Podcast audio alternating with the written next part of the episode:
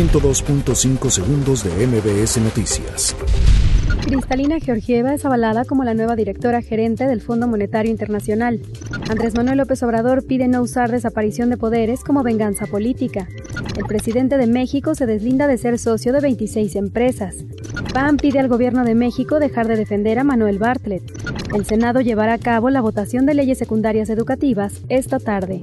Exministro José Ramón Cosío afirma no asesorar en amparos de Santa Lucía. Juez fija fecha para audiencia sobre aeropuerto de Santa Lucía. Será el viernes. Acertado citar a declarar exfuncionarios de Guerrero, dicen padres de normalistas. Desocupación se mantiene en 3.6% por tercer mes consecutivo.